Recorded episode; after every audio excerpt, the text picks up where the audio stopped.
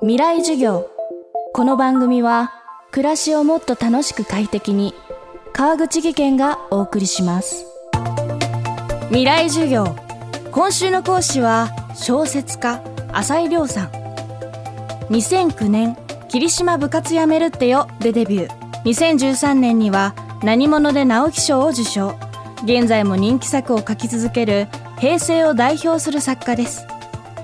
1989年平成元年生まれの浅井さんはこれまで多くの作品で同年代平成の若い世代を描き続け新刊死にがいを求めて生きているのでもこの時代を生きる若者たちのリアルな葛藤人物像を浮き彫りにしています。死にがいを求めて生きているのの中には社会貢献に力を入れる大学生たちが数多く登場します。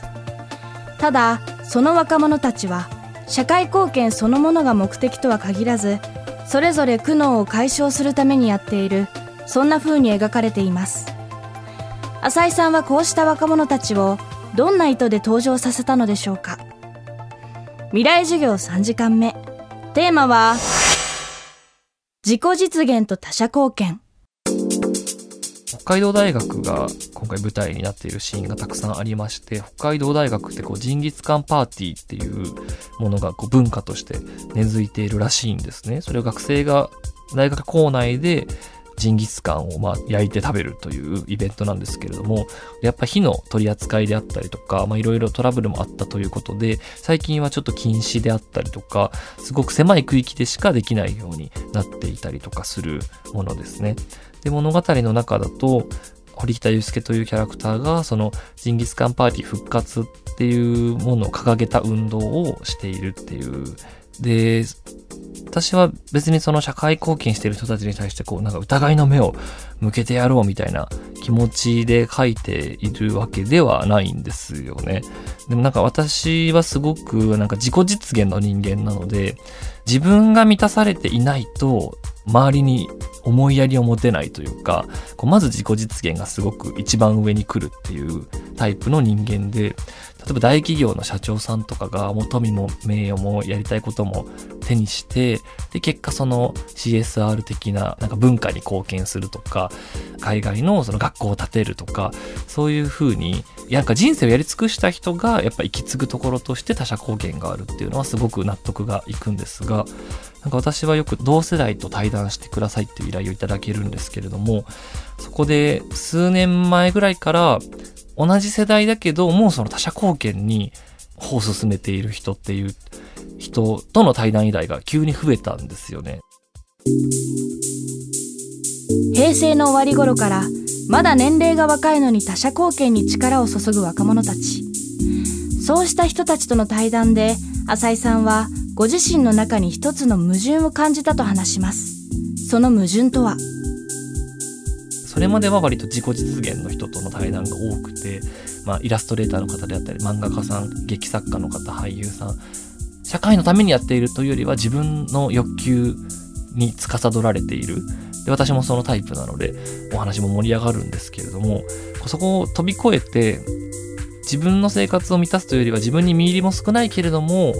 このアプリを開発することによって、例えばフードロスが解消されるんですであったりとか、物流の地域格差を解消したくてっていう方々との対談依頼がすごく増えた時に、自己実現を飛び越えて他者貢献に行くって、すごい、どういう考えのもとというか、なんか自分となかなか、自分には実感が自分の中にはないっていうところで結構頭の中に残っていて、なんか自分がもしそういう立場になった時に自己実現を飛び越える他者貢献をっていう立場に自分がなる時って多分やっぱ自分の存在を一番確かめたい時なんじゃないかなっていうことは自分に当てはめると思いましてでそれって結構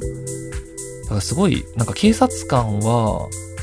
罪をなくすことが仕事だけど罪がなくなったら困るよねっていうなんかそのなんかジレンマというかその問題に携わりながら全部解決したらどうしようとか思う自分が想像できたというか何その自分嫌な自分だなと思って。でもそっちの自分の方に心当たりがあったので私の場合、うん、なんか私は常に小説は本当に矛盾を許してくれるというかなんか心の矛盾をそのまま表現することを許してもらえる場所のような気がしていてなんか今って本当にこう一貫性がめちゃくちゃ求められてる感覚があるので、例えば芸能人の方が動物愛護の活動しますって言ったとしますよね。でもそしたら5年前のそのファーを着てる写真とかを出されて、お前は動物愛護とか言ってるけどリアルファーを着てたんだみたいな動物の毛皮を着てたじゃないかみたいなのでこう一貫性がないことをすごく指摘されるっていうなんかそれが私は結構苦しいなと思っているんですけどやっぱ人間の心って私は本当コロコロコロが変わるものだと思っていてすごい矛盾をはらんでいるのが当然かなっていうふうに思ってるんですよね。だからなんか自分がもし他者貢献の活動するとしてでもしながら多分見返りをすごい求めたりとかやることなくなったらどうしようとか思うっていう方に心当たりがあってそっちを受け止めてくれるそういうことを書いても全然受け止めてくれる場所が小説っていうイメージがあります。今週の講師は小説家浅井亮さん。今日のテーマは自己実現と他者貢献でした。今回浅井亮さんが語っている新刊死にがいを求めて生きているのは中央厚労新社から出ています。こちらもぜひお手に取ってみてください。未来授業明日も浅井亮さんの講義をお送りします。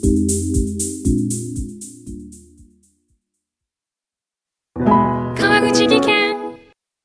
階段での転落大きな怪我につながるので怖いですよね。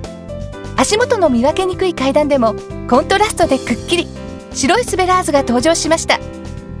皆様の暮らしをもっと楽しく快適に。川口技研のスベラーズです。未来授業。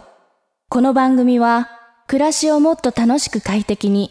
川口技研がお送りしました。